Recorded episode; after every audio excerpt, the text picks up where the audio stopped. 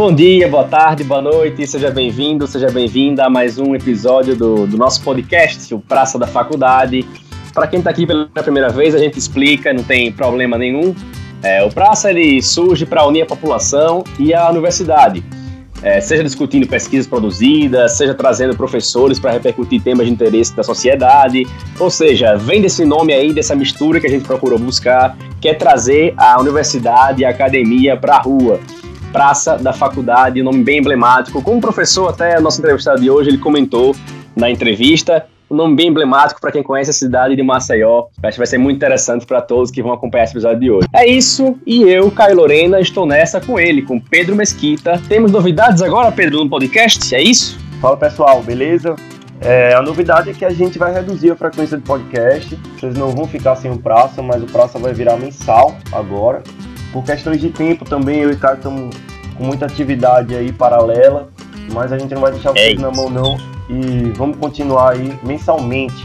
Hoje a gente vai falar de mobilidade urbana, né? um tema que atinge todo mundo, afinal temos que nos deslocar. Só que pensar mobilidade é muito além do deslocamento, é pensar questões como sustentabilidade e acessibilidade.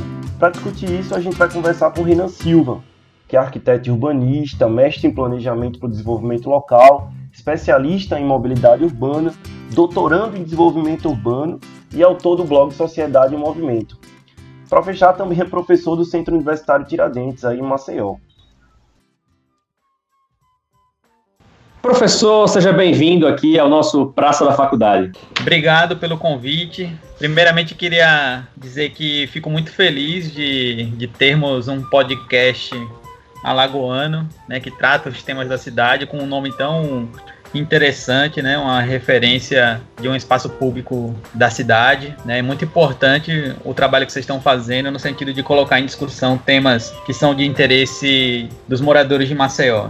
Valeu, valeu, muito bem, isso mesmo. Os mais velhos vão entender né, esse nome Praça da Faculdade, vão pegar ali rapidinho a, a referência do, do, do, podcast da gente. Mas muito bem, professor. Antes de começar a entrevista sobre, sobre mobilidade urbana, queria perguntar para descontrair, né? Demorou muito o deslocamento de casa até o trabalho hoje? Foi fácil? Como é que foi essa para chegar ao trabalho hoje? Cara, meu deslocamento sempre demora muito, porque eu, eu moro. Atualmente eu moro na Jatiuca e meu trabalho do dia a dia é na cidade universitária, né? Então sempre, sempre demora bastante, é em torno de 40 minutos, 45, dependendo de como o trânsito esteja. É, eu dou a sorte de dos meus deslocamentos serem no contrafluxo, né? Eu subo quando a maior parte das pessoas estão descendo, desde quando a maior parte das pessoas estão subindo, então dificilmente eu pego o trânsito, mas a distância me consome bastante tempo. Professor, é, a gente sabe também que o horário de pico aqui, não só o horário de pico em Maceió, mas até os outros horários tem se tornado cada vez pior assim o, o tráfego né, de, de carros, de veículos, de ônibus e tudo mais. Você faz parte de um projeto de extensão, a gente viu, que faz diagnóstico e análise da mobilidade urbana para um projeto de reordenamento viário em Maceió. Já tem algum resultado desse estudo? O que, é que pode ser destacado assim sobre essas vias da cidade? Bom, esse projeto que vocês mencionaram, ele não é para, na verdade, ele não é para a cidade como um todo. Isso daí foi um estudo que a gente fez com 20 estudantes da UNIT, uma parceria Detran e UNIT, que a gente estudou, a prefeitura de Marcel participou também. É, a gente fez um estudo daquela área que vai do shopping lá de Cruz das Almas, Shopping Park até o Avenida João Davino, né? E a ideia era avaliar como como estavam as questões relacionadas à caminhabilidade, atendimento de transporte coletivo e as condições da infraestrutura viária também, com o objetivo de estudar formas de melhoria do fluxo. Né? Não só o fluxo de veículos motorizados, mas de todos os modos de transporte, né? O transporte não motorizado, a bicicleta, o transporte a pé e até uma perspectiva de remodelação urbana. Foi um projeto que chegou a montagem de três cenários é, e a gente passou, já que é, ao fim e ao cabo, a responsabilidade pela gestão pública é, em termos de mobilidade e desenvolvimento urbano da prefeitura, a gente passou os resultados desse projeto para a equipe da prefeitura, mais precisamente da SMTT. É, e sim, você está correto na tua análise, a gente vive problemas é, cada vez mais intensos nesse, na, na, né, na atividade de se deslocar pela cidade, né? Todo mundo passa por isso. Né? As pessoas, muita gente não, não entende não, obviamente, uma pequena parcela da sociedade é especialista em mobilidade, mas todo mundo sabe é, quais são os problemas, né? E mais as soluções, na verdade, passam muito pelo senso comum e esse é um dos grandes desafios que a gente enfrenta. Eu acho que, professor, a próxima pergunta, passando para ela, eu acho que ela tem um pouco de, de relação com essa anterior. É, eu queria saber, a gente gostaria de saber, assim, se existe aqui em Alagoas, nos órgãos públicos especificamente, é, mais voltado para ele, a pergunta, esses estudos de otimização do trânsito. A gente ouve muito falar no, na aplicação de modelagens matemáticas para melhorar o, o, trânsito, né? É, os semáforos podem ser um bom exemplo disso. A gente tem esses estudos aqui em Alagoas nesse sentido, que estão sendo implantados é, nessa área? A gente tem muito pouca, muito pouca utilização de metodologia científica e de estudos técnicos para o planejamento do trânsito e do transporte em Maceió, mas essa não é uma é bom destacar isso, que essa não é uma realidade unicamente nossa, né? No Brasil como um todo, a gente tem muito pouco investimento nesse sentido. Em relação ao que você falou de semáforo e tal, a gente tem tecnologias é muito avançadas, poderiam dar um suporte muito bom para a gestão do trânsito, do transporte, da mobilidade como um todo, mas enquanto a tecnologia está no século 21, a gente no Brasil está no século 20, né? Então, muito pouco do potencial da tecnologia para nos ajudar no planejamento ele não é aproveitado aqui. Né? E uma outra questão importante também de ser destacada é que as, as instituições que são responsáveis pela gestão urbana trabalham a maior parte delas com severa carência de pessoal, né? Então a gente precisa mudar muito a mentalidade do, do planejamento, da gestão pública no Brasil, para investir em capital humano, né, para investir em, em, em, técnicos que estejam capacitados em número suficiente para atender a, grave a grande demanda que se tem na, em relação a essas temáticas. Né? Então a gente tem sim alguns estudos, alguns estudos técnicos, algumas avaliações, né, mas tanto do ponto de vista da tecnologia quanto é, desses estudos balizadores, desses estudos estruturais, a gente tem muita carência. Um dos entraves seria a questão do alto custo, assim, professor, ou não? Dá para fazer bem gastando pouco, assim? Dá para colocar em prática alguma coisa, pelo menos? Olha, a gente pode. Posso comentar essa, essa pergunta voltando para uma análise básica do que é mobilidade urbana, né? Mobilidade é o ato de ser móvel. Né? Então, não existe cidade sem as pessoas poderem se movimentar. Né? Imagina uma cidade que de manhã as pessoas acordam e não conseguem chegar em lugar nenhum. Né? Ela simplesmente não funciona. Né? A cidade morre se as pessoas não puderem se mover.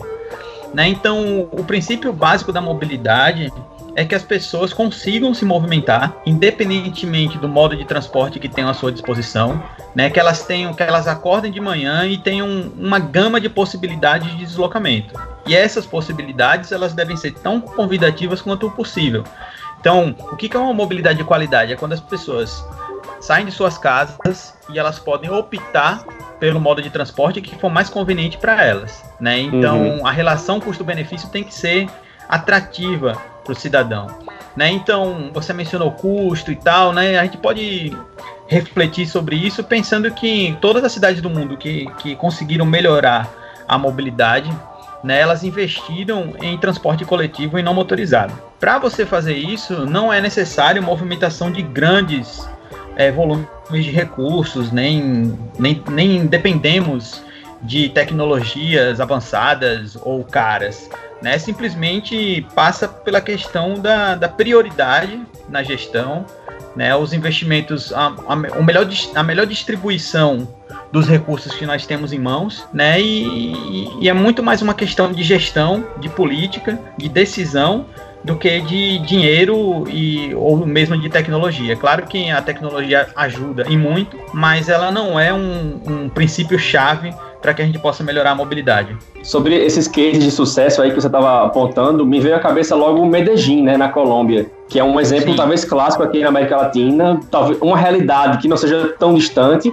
porque a gente gosta de pegar às vezes um exemplo europeu, né, e falar, ah, vamos aplicar o que tem na Europa aqui, e não é assim que funciona. E, e lá teve, teve essa experiência muito positiva, né, você tem um, um, hoje em dia um sistema de transporte sustentável, onde tem metrô, VLT, as comunidades que eles chamam de comunas lá, que seriam os morros, né, daqui do Brasil, eles são ligados por teleféricos, então seria mais ou menos por aí essa integração da sociedade, né? É, aqui nós temos uma geografia completamente diferente, são grotas. Mas dá para pensar é, em um exemplo sustentável dessa mobilidade, como Medellín aqui em Alagoas, de repente? Sim, sem dúvida. Não só Medellín, como Bogotá também lá na Colômbia, né? Que, que se inspirou, inclusive, no modelo brasileiro de transporte, né? No BRT, que, que foi criado uma, uma estratégia de mobilidade que foi criada pelo Jaime Lerner, um arquiteto urbanista que foi prefeito de Curitiba e governador do estado do Paraná. Ele criou esse, esse modo de transporte focado no ônibus, né? É, uma, é como se fosse um, um metrô, só que com ônibus, né? Com via exclusiva para o ônibus uhum. e tal, embarque no mesmo nível. Né? Então, para você implantar um BRT requer algum volume de recursos, né? Inclusive existe um, um, um projeto de implantação, não diria nem um projeto, mas uma ideia de implantação de um BRT na, na Avenida Menino Marcelo, né, que envolve volume de recursos grandes, porque tem desapropriação, duplicação da avenida e tudo mais. Mas pensando numa lógica de baixo custo, né, o que a gente poderia fazer, por exemplo, é redistribuir melhor o espaço. Né? A gente tem vias que são que tem um espaço limitado, né? Então, se o espaço é limitado, a gente precisa pensar num, na forma mais eficiente, na forma mais inteligente de usar esse espaço. Né? Então, o que muitas cidades têm feito, têm feito por aí é que, na ausência de grandes espaços para implantação de modos de transporte como um BRT, e na carência de recursos para implantar sistemas como esse, né, o que a cidade tem, tem feito é praticar resiliência urbana, né, redividir o espaço da melhor forma possível. Por exemplo, aqui em Maceió, é, nos últimos anos foram, foram, foram implantadas faixas exclusivas para ônibus. Né, uma forma de você Sim. melhorar a qualidade do transporte coletivo simplesmente redistribuindo o espaço. Né, dando mais eficiência, dando mais agilidade para um modo de transporte que leva muito mais gente. Uma, uma, um comentário que os especialistas costumam fazer, assim, sobre a, a faixa azul, né, da Fernandes Lima, especificamente, é porque a faixa azul ela não é no canteiro central. Muita gente fala que isso acabaria melhorando um pouco também a questão do, do trânsito, né? Porque você tem a faixa da direita ali para faixa azul e muitos carros entram, fica aquela confusão também para os carros entrarem na rua que eles desejam. Seria. Poderia ser melhor se a faixa azul fosse no canteiro central e de repente colocasse um, um BRT ali? Seria uma ideia que poderia ajudar a melhorar, a fluir mais o trânsito aqui na, na capital? É, então, para o ônibus circular pelo canteiro central, teria que ter uma logística, um investimento é, um pouco maior e uma mudança na logística do transporte. Né? Você teria que ter é, um sistema troncal de transporte, né, onde os ônibus circulariam pelo, pelo canteiro central e a gente teria que ter outros ônibus alimentando esse sistema. Né? Ele circulando pelo lado direito não é a melhor situação, mas ele deixa os ônibus, é, o sistema de transporte por ônibus mais flexível, porque os ônibus podem entrar e sair no corredor, né, na faixa exclusiva, de forma mais fluida. Né, ele correndo pelo canteiro central, a gente teria que pensar numa outra sistemática, numa outra logística, mas pode sim funcionar. Inclusive, inclusive existe a ideia também, né? Não chamaria nem de projeto mais porque a gente não sabe em que pé anda, mas do VLT, na Fernandes Lima do Valde Góes Monteiro, que seria isso, seria um meio de transporte né, de média capacidade que está ali correndo no canteiro junto ao canteiro central, né? Então poderia sim funcionar, é, mas precisaria de outra, de uma remodelação do, do, do modo, né, do sistema. Professor, é, partindo já que a gente tá falando aí de VLT, você falou que o investimento no, no transporte coletivo aí tem sido a solução em alguns países. A gente sabe que um carro comum cabe em cinco pessoas, mais ou menos, né? Mas geralmente é conduzido por uma pessoa só, sem passageiro. Essa é a realidade que a gente vê muito na cidade. Em termos de sustentabilidade e mobilidade urbana, no, acho que não seria o cenário ideal a gente ter vários carros, até porque ocuparia muito espaço, né? Partindo desse pressuposto, em Maceió, por exemplo, em 2008, a gente tinha 112 mil automóveis. No último censo, mais ou menos aí em 2018, a gente chegou a 190 mil, ou seja, quase 200 mil automóveis em Maceió. Qual seria a solução assim? Será que essas obras de Eixo Quartel, Pierre Chalita, elas suprem essa demanda, né? O carro, o carro ainda continua sendo um, um item muito presente nas cidades, né? Eu acho que uma das coisas que mais atrapalha, com aspas, a, a mobilidade na cidade também. É importante a gente começar a discutir esse tema com uma coisa, né? Um erro que muitos militantes da mobilidade sustentável cometem é atuar na linha de demonizar o automóvel, né? No sentido de colocar a culpa dos problemas da mobilidade no automóvel, que o automóvel é ruim, que isso, que aquilo, de fato. É, o automóvel ele causa vários impactos negativos, né? No sentido de poluição atmosférica, no sentido de ocupar muito espaço, como você uhum. falou. Pesquisas apontam que aí a média é 1,2, né? 1,2 pessoas que, que são carregadas dentro de um, de um carro, isso. em média.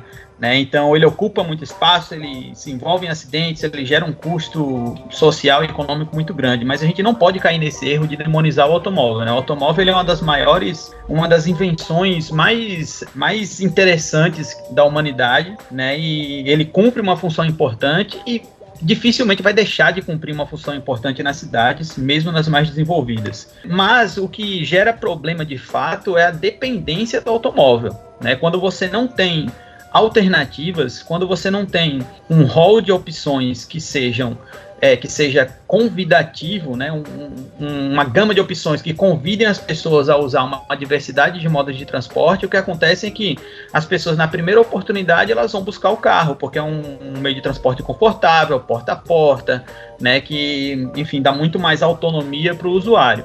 Então, é, o, essa frota de, autom de automóveis cresce porque, né, justamente por falta de opções mais viáveis, né, mais convidativas.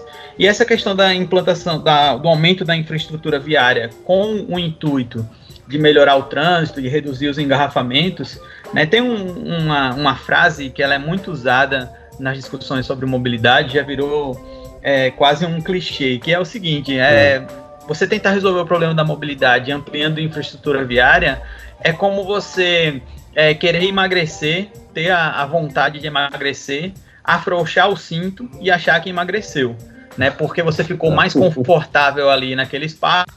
Você, você pode supor que você perdeu peso, não, você só a, afrouxou um pouco aquilo que estava te apertando, Sim. né? Então, é, é isso, você é, é, é um importante... pouco da ideia, professor, do, do, que acontece com o Vera Ruda, né? Que volta e meia volta aquela discussão. É, vamos abrir o Vera Ruda para que circulem carros por aqui, né? É, e muita gente acha que aquilo vai solucionar o problema do trânsito no horário de pico na parte baixa da cidade, né? É, mas... essa, essa é por isso que eu falei que muito das as pessoas conhecem essas problemáticas, mas as soluções, elas muitas vezes, na maior parte das vezes, elas ficam ancoradas no senso comum. E esse é um dos maiores sensos comuns que nós temos em relação à mobilidade, que a solução para ela é ampliar a infraestrutura viária, construir viadutos, né, construir túneis, enfim, investir em obras, obras e mais obras. Né, isso é insustentável, tanto de ponto de vista espacial quanto do ponto de vista econômico, já que essas obras custam muito dinheiro. Né, e a gente tem evidências, tanto científicas quanto empíricas, de que isso não dá em lugar nenhum. Então, a grande questão é que a gente tem muito senso comum né, na, nas respostas aos problemas da mobilidade, e a gente já tem evidências científicas e empíricas que mostram que ampliação de infraestrutura viária não resolve o problema. Né? Ela minimiza o problema, ela dá uma folga, né? ela muitas vezes transfere o problema. Né? Chama-se o viaduto de um transportador de engarrafamentos, por exemplo. Né? E de fato a gente consegue perceber isso em Maceió, né? como ali aquele viaduto é, que fica perto do IFAL, por exemplo, que matou uhum. a Praça Bonfim, inclusive, né? Vocês têm um, um, podcast com o nome de praça, a gente tem a Praça uhum. Bonfim que, uhum. que foi assassinada pelo, pelo viaduto, né? Então, a, aquele viaduto foi colocado ali para para resolver o problema do engarrafamento daquele, daquele entroncamento, daquele cruzamento. Né? E hoje a gente vê o engarrafamento começando em cima, de, em cima dele ou um pouco depois dele. Obviamente que se ele não existisse ia ser pior ainda, né? Mas é como eu falei, o, a infraestrutura viária ela mitiga o problema, ela adia o problema, mas ela não resolve o problema em hipótese alguma. É, você falou sobre a pois é. disponibilidade é. de uma infraestrutura que facilite né, essa não dependência do carro. Você pega alguns exemplos de cidades, até na Europa mesmo, que ir para o centro da cidade, que é um local de grande movimento, já se torna muito mais caro ir de carro do que utilizar o transporte mas em contraponto eles têm um transporte público de relativa qualidade que as pessoas podem usar para deixar o carro de lado, né? É, e aí você, às vezes em Maceió você fez gente tá esperando o ônibus há muito tempo, há 40, 50 minutos no ponto não passa, não passa o ônibus, né? Às vezes você vai no ônibus lotado, tem a questão da insegurança. Então, de fato, alguns fatores que dificultam um pouco dessa, desse desencorajamento né, de, da utilização do carro também. Sim. É, uma coisa a gente precisa ter muito claro, né? As pessoas não vão migrar do carro. Quem usa carro, ela não vai abandonar o carro para usar o ônibus, para usar uma bicicleta, para andar mais na cidade, por uma perspectiva de é, como é que a gente pode falar de, de consciência coletiva, sabe? Ah, não, porque o carro causa muito problema, então eu vou deixar meu carro em casa para andar de ônibus. Ninguém vai fazer isso. As pessoas migram do transporte individual para um transporte coletivo, passam a usar bicicleta, passam a andar mais na cidade, quando elas são convidadas a fazerem isso. Né? Então você precisa ter uhum. alternativas confiáveis e convidativas, né? porque naturalmente as pessoas diminuem o uso do carro. Uhum. Né, se você, você falou de exemplos de cidades europeias e tal, cidades do mundo desenvolvido, né? É muito comum você estar tá pegando um ônibus, um, é, e você vê pessoas de, das mais diversas classes sociais usando esse transporte, né? Pessoas com um notebook na perna trabalhando, executivos de empresas que ganham altos salários usando o transporte coletivo. Elas fazem isso porque elas sabem que elas vão pegar um meio de transporte confiável, seguro, sabem que não vão ter o seu notebook roubado no, no transporte. Né? Então, a gente tem que enxergar as, soluções para o problema da mobilidade de forma não romantizada. Né? Não, não adianta a gente ficar romantizando. A gente precisa dar alternativas para as pessoas que, naturalmente, a população vai se dividir de forma mais equilibrada entre os diversos modos de transporte que a gente tem. Uma das alternativas, professor, que a gente sempre vê o pessoal comentando, principalmente os mais militantes né, da causa do meio ambiente, são as bicicletas. E aí gostaria de lembrar que uma pesquisa do, do portal G1, em 2017, que revelou que Maceió ocupava a, a sétima pior posição entre as capitais no ranking de maior extensão cicloviária. Eram mais ou menos 42 quilômetros, em 2017 isso. E a gente também, além dessa questão de, de ter uma, uma, uma, malha muito curta, né? Tem o problema de que muitas, muitos trechos são completamente inacessíveis, você não consegue pedalar naquele trecho. E, e, muitas delas estão localizadas em, em, trechos mais novos, tipo, vamos dizer, uma avenida ali, a Pierre Chalita, você tem no eixo quartel. Mas quando você sai daqueles pontos, é assim, se vira entre os carros, amigão, não tem mais nada a partir daqui. Então, um desses problemas que, que não convida as pessoas a, a utilizar a cidade com a bicicleta também é isso, né? A gente é um dos piores rankings do país em termos de, de, de malha de, uso da bicicleta. É complicado isso, né? Sim, sem dúvida. A, a gente tem 40, cerca de 42 quilômetros mas se a gente for computar é, de forma mais criteriosa, a gente vê que a malha é menor do que essa ainda, né? Porque uhum. você tem, por exemplo, você tem, por exemplo, a ciclovia da Paulo Holanda, que fica ali perto do, do hospital universitário, que ela é uma extensão da calçada daquelas casas que ali estão, né? Então, é, e um outro problema é que essa malha, não a, a ciclovia da Orla Lagunar também está bem deteriorada. Né? E outro problema é que essa, como você falou, a infraestrutura não, não está conectada, né? Você precisa de uma malha cicloviária é, conectada para as pessoas se sentirem mais convidadas a usar. Agora essa questão de que muita gente fala, ah, porque Maceió é calor, as pessoas nunca vão usar bicicleta, isso é balela também, né? Isso é importante a gente também tocar nesse tema, porque você pega cidades uhum. como Amsterdã, por exemplo, ou outras Barcelona, cidades europeias que o, o, uso da bicicleta é intenso, né? As pessoas no verão, no verão o uso de bicicleta aumenta, né? E o verão é tão, tão é. quente quanto é tão quente quanto nós. É. Mas é, eu acho que também tem uma questão cultural muito séria envolvida, não só por parte da, das pessoas usarem a bicicleta ou não, mas por parte de ter uma infraestrutura para quem usa bicicleta, né? Eu vejo muita gente falando, ah, vou chegar suado lá no, no, no trabalho. Ou no trabalho não tem nenhum chuveiro, não tem um espaço adequado para trocar de roupa, não tem um armário. Você vê que acontece muito isso também em alguns lugares, né? Que, que se tem essa cultura de utilizar a bicicleta. Mas aqui em Maceió, acho que não, não é muito comum que aconteça isso, né? Então as pessoas vão cada também, vez Pedro, tem, tem, tem a questão da, da, cultura, né? Tipo, quem constrói essa cultura, né? O poder público ele tá lutando para que essa cultura mude, né? Também tem isso, sim. Porque se a gente parar para pensar, a gente tem informação de que até o mês passado a prefeitura ainda não tinha divulgado um plano de mobilidade urbana. Então, assim, o que é que, o, que, é que o poder público ele pensa, o que ele deseja como cidade, como mobilidade dos seus cidadãos, né? Vai ficar investindo em construção de ex-quartel, de liberando novas vias para carro, ou vai de fato querer estimular, querer construir uma, uma malha cicloviária, e, enfim. Acho que essa cultura cultura também passa pela mudança de, de uma vontade, né, de, de políticas públicas do, do, do, poder público também. Sim, essa, essa questão cultural ela é realmente muito importante. A gente pode abordar dois aspectos aí desse tema, pelo menos. Um aspecto é que a cultura ela é constituída coletivamente, ela é construída né, coletivamente. Assim como ela é construída, ela pode ser mudada, né, dependendo, das, dependendo das decisões que nós tomamos. Né? Então a gente tem uma cultura do automóvel muito consolidada né, em países rodoviaristas como é o nosso. Né? Então essa cultura do automóvel leva a outro tema que a gente pode discutir nessa questão cultural, que é o fato de que, que há muito preconceito em relação ao uso da bicicleta. Né, muitas há um, uma ideia na sociedade de que o, o, cara que usa bicicleta, a pessoa que usa bicicleta, é ou aquele que não teve dinheiro para comprar um carro, né? Uhum. Ou aquele ou atleta, né? São essas duas visões basicamente do ciclista, né? O cara que o cara sem grana e o atleta, né? Quando na verdade a bicicleta é um modo de transporte como qualquer outro, só que ela tem um raio de alcance, né? ela tem uma extensão de alcance limitada, porque ela depende da energia do nosso próprio corpo. Né? Então, a bicicleta é um dos meios de transporte mais eficientes que existem. Só que ela não pode ser encarada também como uma solução para a mobilidade. Ela é um dos elos ela é um dos, uma das conexões importantes de uma perspectiva de mobilidade multiconectada.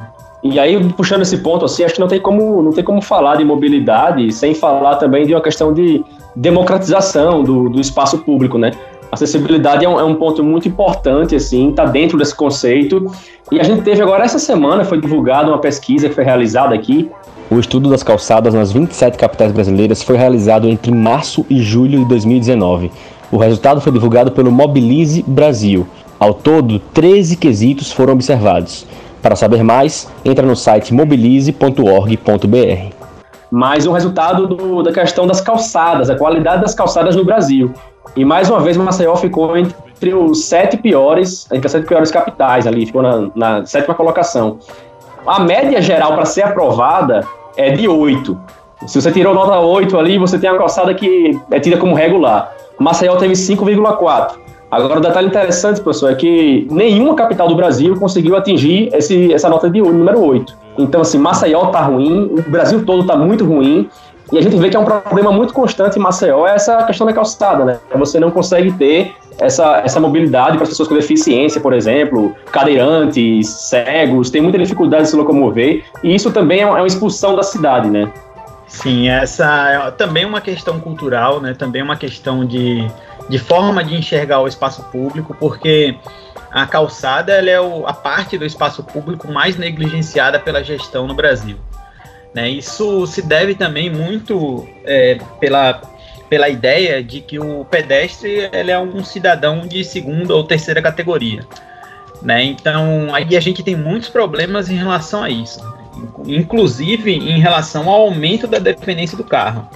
Né? Porque pensa, você tem, se você tem calçadas inadequadas que são, não são regulares, que são esburacadas, você tem que subir e descer, que não são acessíveis, não tem arborização, né? Se o contexto é esse, você vai ter pessoas caminhando, como de fato a gente tem bastante pessoas caminhando em Maceió, tem uma pesquisa Origem Destino que foi feita que aponta que quase que na, cerca de 35% dos deslocamentos feitos em Maceió são feitos a pé. Então as pessoas usam muito né, as próprias usam muito as próprias pernas para se deslocarem, mas elas usam por obrigação, porque elas têm que se deslocar de um ponto para o outro e não por convite. Né? Se os, os espaços fossem mais convidativos, as pessoas usariam ainda mais. Né? Então, essa falta de, de, qualidade na caminhabilidade leva também a um aumento da dependência do automóvel, leva a um aumento dos engarrafamentos. Porque, veja, imagine que você mora, vou pegar um exemplo local, que eu, que eu gosto de dar sempre. É, eu moro ali perto do, da Avenida João Davino e a gente tem ali perto a Praça Vera Ruda, que foi até citada aqui. Né? Então, da minha casa para Vera Ruda, você tem aí menos de 10 minutos de caminhada, tranquilamente. E eu tenho uma filha de um ano, né? Então, eu com a minha esposa, a gente leva a nossa filha para a praça para ela brincar lá.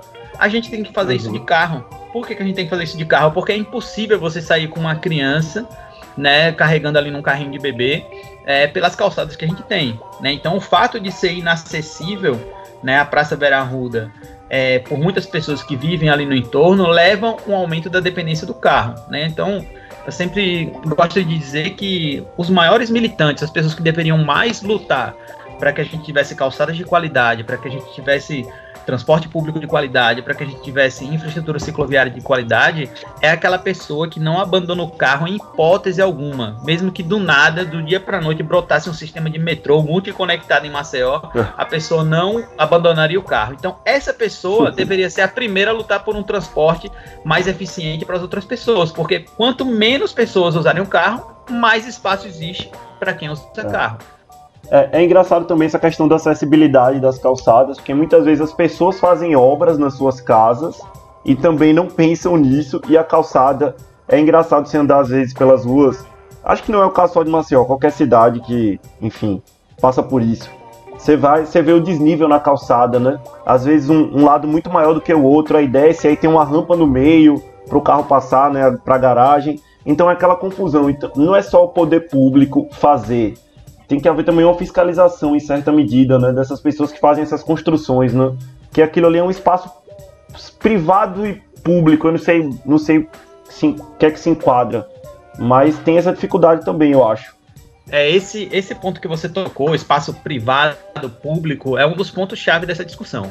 Né? É, no Brasil se convencionou atribuir a responsabilidade da calçada ao dono do lote que fica em frente a ela, né? O pedacinho do lote ali, o cara é o responsável uhum. pela calçada. Só que existem, inclusive, interpretações no âmbito jurídico que apontam que a responsabilidade é pública, né? Não tem discussão, é pública. Se você pegar o Código de Trânsito Brasileiro, a calçada ela faz parte da via. Né? Se você juntar isso com o Código Civil e outros marcos legais, né, o que é uhum. público é responsabilidade pública. Né? Então, por que, que aquele pedaço ali, que é exclusivo para circulação do pedestre, ele é responsabilidade privada e todo o resto é responsabilidade pública? Né? Um exercício interessante da gente fazer é o seguinte: imagina que você está na, na, sua casa e apareceu um buraco na rua em frente à sua casa. Daí bate um funcionário da prefeitura lá e diz: Olha, apareceu um buraco aqui na frente da tua casa na rua, o senhor conserte, por favor. É, ninguém aceitaria isso, as pessoas diriam, meu amigo, eu pago imposto, a prefeitura é. que tem que ajeitar isso, não sou eu não. Porém, se esse buraco ele anda um metro para o lado e cai em cima da tua calçada, as pessoas já passam a entender que é responsabilidade delas. E não é. Né? A calçada ela deveria ser responsabilidade pública. Entendo na minha interpretação dos marcos uhum. legais que elas são responsabilidade pública mas é uma responsabilidade pública negligenciada, né, que, que, o poder público se omite, não só em Maceió, mas em quase todas as cidades brasileiras. O máximo que algumas cidades fazem é fiscalizar, né, pelo menos ter um padrão que o proprietário tem que seguir e ela certificar que, que esse padrão está sendo seguido.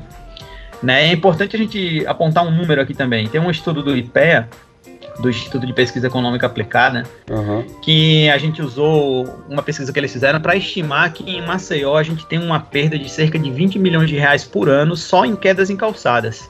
Né? Então, é um problema grave de acessibilidade, é um problema grave de democratização do espaço, né? é um problema grave de, de vivência da cidade, de percepção do espaço público e é um problema grave econômico também. Ah, sim. Sem dúvida. O, o professor, e é interessante, você, você falou em democratização. Eu me questiono muito sempre sobre essa, essa coisa da democratização do espaço urbano, né? Existem espaços em Maceió, por exemplo, a pessoa tem uma rua que é pública e daí ela vai colocar uma guarita, né? Você cria essa ilha. Existe outra questão que é, por exemplo, é, será que o lazer, a praia, por exemplo, que é democrática, ela é democrática de fato no espaço urbano, porque uma pessoa que mora no Benedito Bentes, para descer para a praia, ela vai gastar quanto de transporte? Será que ela consegue ir até a praia? Então, partindo desse pressuposto, o que é que a gente pode fazer, ou como a gente pode pensar a democratização do espaço público, não apenas na questão da acessibilidade, mas nessas outras questões aí também de, da própria ocupação e democratização em si do, do ambiente urbano. Você se refere ao acesso aos recursos que a cidade tem para oferecer. Isso. E isso está muito relacionado à forma como a gente ocupa o espaço urbano. Né? Você tem um processo de periferização, de que se chama em urbanismo de espraiamento urbano, né, que a gente pode chamar também de esticamento ou estiramento urbano, que é quando a cidade vai crescendo, aumentando a mancha urbana, aumentando o espaço que a gente ocupa, né, isso acontece muito também em decorrência da presença de inúmeros vazios urbanos que nós temos na cidade. Para vocês terem uma ideia, é, um estudo de uma consultoria de Pernambuco apontou que seria possível dobrar a população de Maceió somente ocupando os terrenos vazios que nós temos é, na malha urbana consolidada. Então, a presença desses vazios urbanos é, da prática da especulação imobiliária leva necessariamente às práticas, a política habitacional e ocupar né, as margens da cidade, cada vez esticando mais, levando as pessoas para morarem cada vez mais longe, né, e aumentando a situação de pobreza dessas pessoas, né, dos mais pobres. Porque você tem uma periferização voluntária, né, de conto com condomínios, uhum. de alta renda, média e alta renda e tudo mais. Mas a periferização de baixa renda é muito problemática porque ela incrementa a situação de pobreza das pessoas, já que pobreza não é somente carência de dinheiro. Né? Pobreza é carência de acesso a recursos. E isso que você falou da pessoa morar longe, não conseguir chegar na praia porque o transporte público diminui o volume de ônibus no final de semana, você tem um VLT não funciona dia de domingo, né? Então, e a passagem é cara, por mais que para muita gente a passagem não seja cara, mas para quem ganha um salário mínimo a passagem é sim cara. Sim. Né, e esse, esse é um ponto importante, professor. A gente queria tocar também, mas pode emendar aí no seu comentário, pode voltar a comentar depois. É porque o VLT ele começou com essa proposta, nessa função social, assim, de 50 centavos custava o bilhete, e aí depois de uma ação na justiça, se não me engano foi no ano passado, e aí esse valor está aumentando gradativamente, e no ano que vem vai custar dois reais o bilhete do VLT. Então, assim, é, em Maceió, o VLT atende é, a quais bairros, né? Quais são os bairros que ele passa. E você não acaba criando e aprofundando essa segregação social, porque no ano que vem, quantas pessoas vão ter condições de pagar dois reais para ir e, depois se deslocar em outros espaços da cidade também, porque não leva a outros cantos. Então, é complicado assim, né? Você marginaliza e depois vai aumentando o valor de um transporte público que deveria ser massificado e a um preço mais baixo, né, de, de, de custo ali, de pagamento e custo, mas para permitir que as pessoas se transportassem pela cidade, de fato, né. Sim, você vai gerando um isolamento cada vez maior de populações que já se encontram em situação de vulnerabilidade social, né?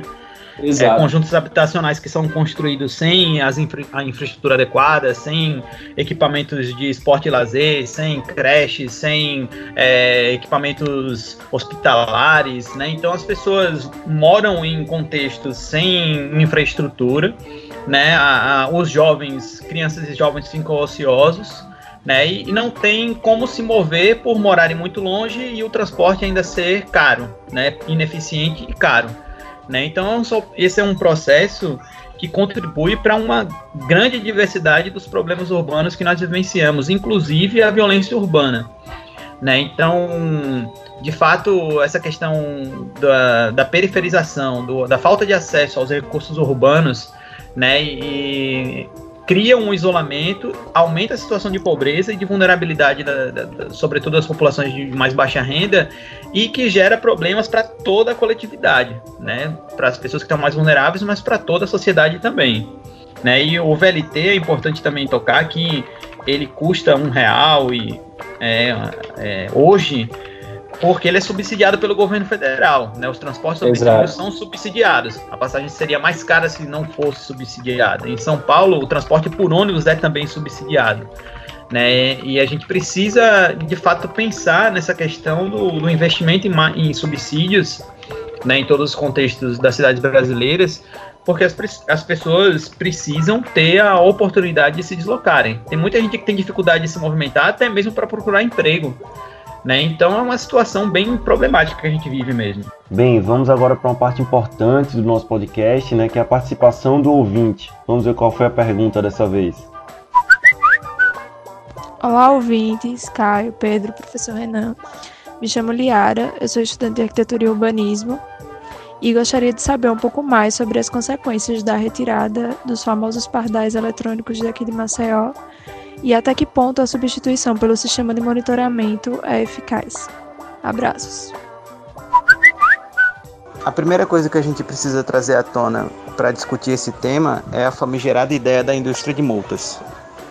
Indústria é um empreendimento que tem como input matérias-primas e como output produtos, não é isso?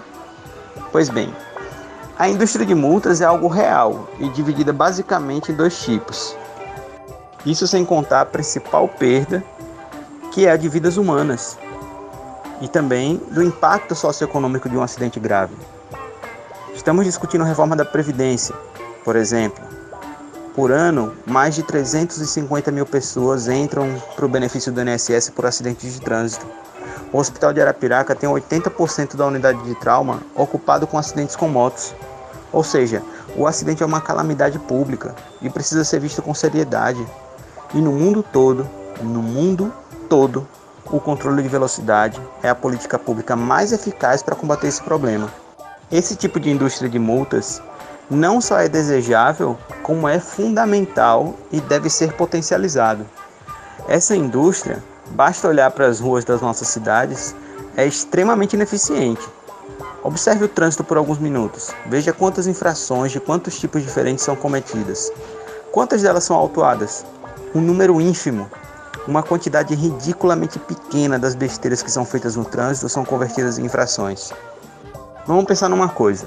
As pessoas em geral não têm uma real noção do quanto os acidentes de trânsito são um problema para a sociedade. Só em Alagoas, por exemplo, nós temos cerca de 600 mortos por ano e 22 mil vítimas atendidas nos principais hospitais do estado. Isso representa um prejuízo de mais de 400 milhões de reais por ano para Estado e sociedade. O Hospital Metropolitano, que está em fase de finalização, custou algo em torno de 60 milhões de reais. Ou seja, nós perdemos mais de seis hospitais como esse, só em acidentes de trânsito, todos os anos em Alagoas. O primeiro tipo usa como input a falta de caráter de alguns agentes de trânsito que usam sua fé pública para se beneficiarem ou para beneficiarem o órgão de trânsito que representam. E tem como output o prejuízo financeiro para o cidadão e a arrecadação para o órgão público. Esse tipo de indústria é abominável e precisa ser combatido.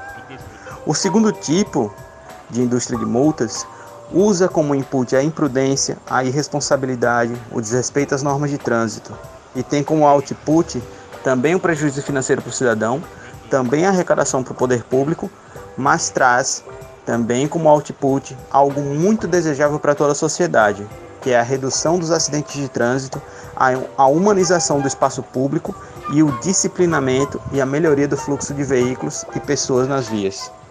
Mas para além disso, cabe destacar outros dois benefícios do controle de velocidade. Imagine se todo mundo dirigisse a 20 km por hora. Haveria acidentes? Óbvio que não. Claro, é um exagero, né?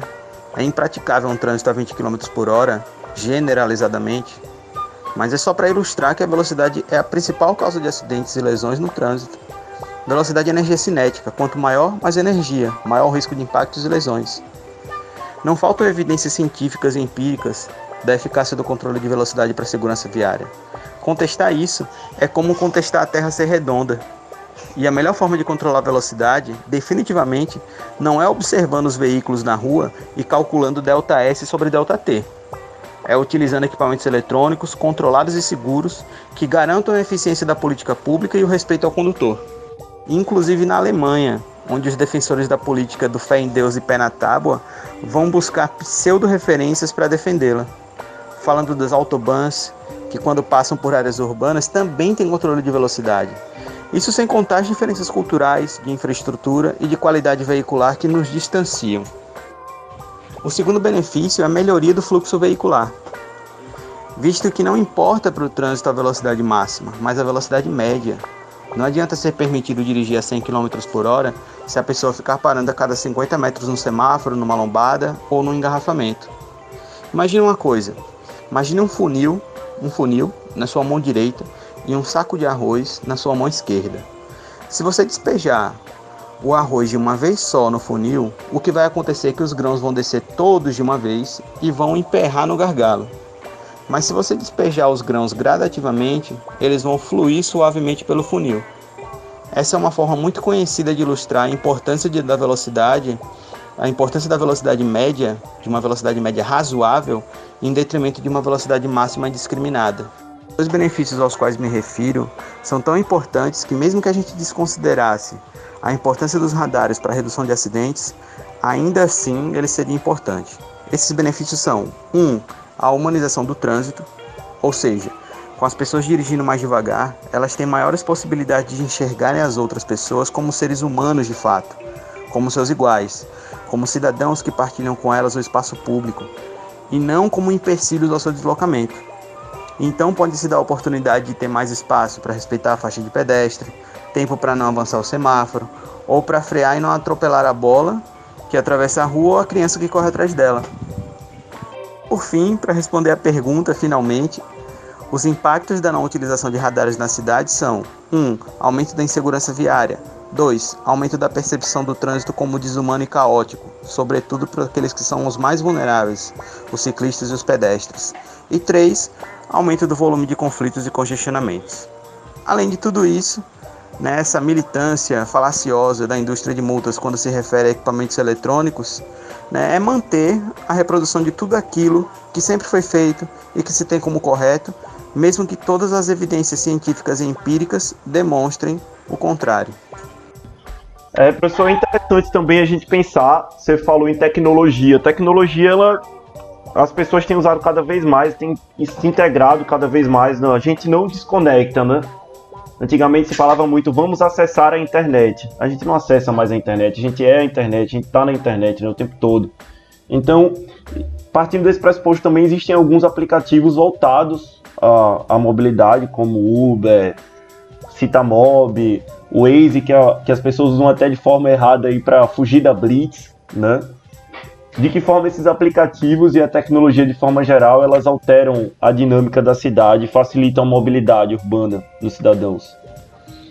A tecnologia é muito importante, né? Ela atua na, na contribuição da conexão e da informação, que são princípios básicos do acesso aos recursos que a cidade tem para oferecer, né? Então, é, são importantes a questão do, do Citamob, por exemplo, né? A possibilidade que ele dá de você saber por onde as linhas passam, né? Esse é um problema que antes dele era muito mais grave, né? Os pontos de ônibus em Maceió não são sinalizados, por exemplo.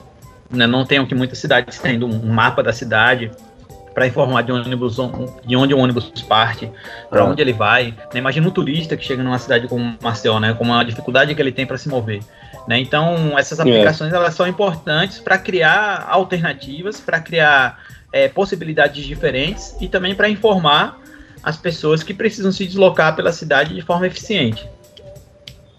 É isso aí, as pessoas têm cada vez mais usado. Estamos, é, estamos... Vai falar, Pedro? Não, pode, Tem alguma coisa para comentar? Seguir, pode seguir, segue o bonde. Beleza. Segue o bonde, né? Grande Segue trocadilho né? no Não tem VLT, mas pode seguir o bonde. Mas, professor, estamos com, chegando ao final do podcast, questão de, de, limitação de tempo também, né? Dos nossos ouvintes, nós temos um padrão a, a ser seguido também. É, e para fechar, assim, eu gostaria de saber qual seria a Maceió ideal em termos de mobilidade. A gente tocou muito aqui na questão de que a bicicleta hoje ela não tem muito espaço em Maceió, que os carros ainda são prioridade no transporte. É, falta um investimento maior também na questão dos ônibus, principalmente na, na periferia, e a gente pensar em uma cidade melhor em termos de mobilidade. Por onde passa? Muita gente sonha com VLT na Fernandes Lima. Seria melhor um VLT, um metrô, um BRT? O que é que faria com que a gente tivesse a mobilidade de fato inclusiva, uma mobilidade boa para toda parte da população e não apenas para uma parcela? A cidade, a Maceió ideal não é diferente de qualquer outra cidade ideal do ponto de vista da mobilidade. Né? As cidades ideais do ponto de vista da mobilidade são as cidades que oferecem alternativas viáveis, confiáveis, seguras para as pessoas poderem escolher. Né? As pessoas devem poder escolher, elas devem acordar e pensar, ó, oh, eu quero pegar um ônibus, eu quero pegar um trem, eu quero pegar um, quero pegar meu carro, quero ir de moto, eu quero ir de bicicleta, eu quero ir a pé. As pessoas devem escolher o que for mais conveniente para elas. Isso só vai acontecer quando a gente mudar um pouco a chave né, da, das soluções pré-estabelecidas, né, dessas soluções que se repetem no tempo, né, de aumento de infraestrutura viária, somente isso, né, focando nossos recursos, nossos poucos recursos, somente na implantação e ampliação de infraestrutura viária. Então a gente precisa investir esforços para que as alternativas se mostrem convidativas, né? E isso não vai acontecer do dia para a noite, né? A gente não, não tem como esperar que é, do nada brote um VLT, um BRT, um sistema de metrô, qualquer coisa dessa natureza, né? Isso são estratégias de, de médio e longo prazo que envolvem muito recurso, então a gente precisa dar pequenos passos, né? Uma longa maratona começa com o primeiro passo, né? Então a gente precisa é, adotar soluções que vão pouco a pouco agregando qualidade aos diversos modos de transporte e com isso eles comecem a convidar as pessoas a terem alternativas viáveis, né? Então, por exemplo, faixa azul é uma coisa super importante de ser expandida porque melhora a eficácia do ônibus. Né, a gente precisa direcionar recursos para ir ampliando pouco a pouco a infraestrutura cicloviária, né? E a gente precisa investir esforços para que as calçadas melhorem, né? Seja assumindo a responsabilidade pública, seja é, dialogando com, com as pessoas no sentido de estabelecer padrões e fiscalizar que, que esses padrões sejam seguidos. Né? Então, em resumo, é isso. A Maceió Ideal ela precisa, assim como todas as outras cidades, oferecer alternativas, oferecer possibilidades diferentes às pessoas para que elas possam escolher. Né? No momento que a gente tiver a oportunidade de escolher modos é, viáveis, seguros, eficientes, a gente vai estar tá vivenciando um cenário muito melhor do que nós temos hoje. É isso aí, professor.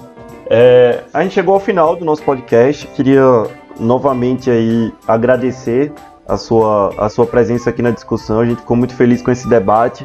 Mobilidade é um tema que atinge todo mundo. Eu acho que na verdade é um tema bem democrático, porque acaba que todo mundo tem, tem que se movimentar na cidade de alguma forma. E a gente queria é, deixar para você as considerações finais, se você quiser acrescentar mais alguma coisa, quiser fazer algum comentário, enfim, fica à vontade. Bom, queria só dizer que é, sugerir aos ouvintes né, se informarem, né? A gente, o primeiro passo para a gente querer mudar uma situação é a gente reconhecer que existe um problema e entender melhor esse problema, né? As pessoas precisam parar de ficar dando respostas automáticas, não só do ponto de vista da mobilidade, como para qualquer outra coisa. A gente precisa se informar, precisa buscar números, né? Precisa buscar entender melhor o problema, até para contribuir para que esse problema se resolva. Né? As pessoas precisam exigir mudanças para que os cenários de fato mudem. Né? Então, é, queria, para finalizar, agradecer o convite e dizer que eu tenho um, um, um blog, né, o sociedademovimento.arc.br. Pode divulgar, pode fazer o um merchan tiver, aí à vontade. quem tiver curiosidade para conhecer, eu tenho também uma página do Instagram, que é o arroba Sociedade Movimento. Né? Então, Recomendar também a página do Detran, que é o indicadores.detran.al.gov.br, que tem muita informação sobre crescimento de frota, sobre infrações de trânsito, né, dados de lei seca, então dados relacionados a trânsito. E é isso, estou à disposição, podem me acompanhar aí nas, nessas redes sociais que eu citei. E, enfim, vamos lá, juntos, né, a coletividade de Maceió informada e proativa e atuante, a gente com essas com essas ações a gente com certeza vai conseguir melhorar a, a forma da gente se mover pela cidade no nosso dia a dia. Isso aí. É isso, então. Chegamos ao fim da, do nosso quinto programa de, de do, do, podcast, né, Pedro? Eu acho. Isso. E nos deixa muito felizes, assim, porque nós somos filhos de arquitetos. Eu sou filho de um arquiteto, o Pedro é filho de um arquiteta. É. E é muito interessante pra gente, muito legal também trazer um, um profissional da área agora para discutir mobilidade urbana, que é um tema tão importante pra gente aqui em Maceió também. É isto, sem mais comentários. Valeu, Pedro. Abraço. Valeu, valeu, galera. Até a próxima. Valeu, professor. Valeu, gente. Grande abraço. Valeu. Valeu, abraço. tchau, tchau. Bem, queríamos agradecer a vocês pela audiência, reforçar que vamos ser mensais a partir de agora, né? Nosso, nosso podcast vai sair todo mês e convidá-los a seguir nossas redes sociais lá no Instagram, Praça da Faculdade, Twitter, Praça Faculdade. Fiquem à vontade para mandar sugestões, dúvidas, qualquer coisa, estamos à disposição. Um abraço e até a próxima.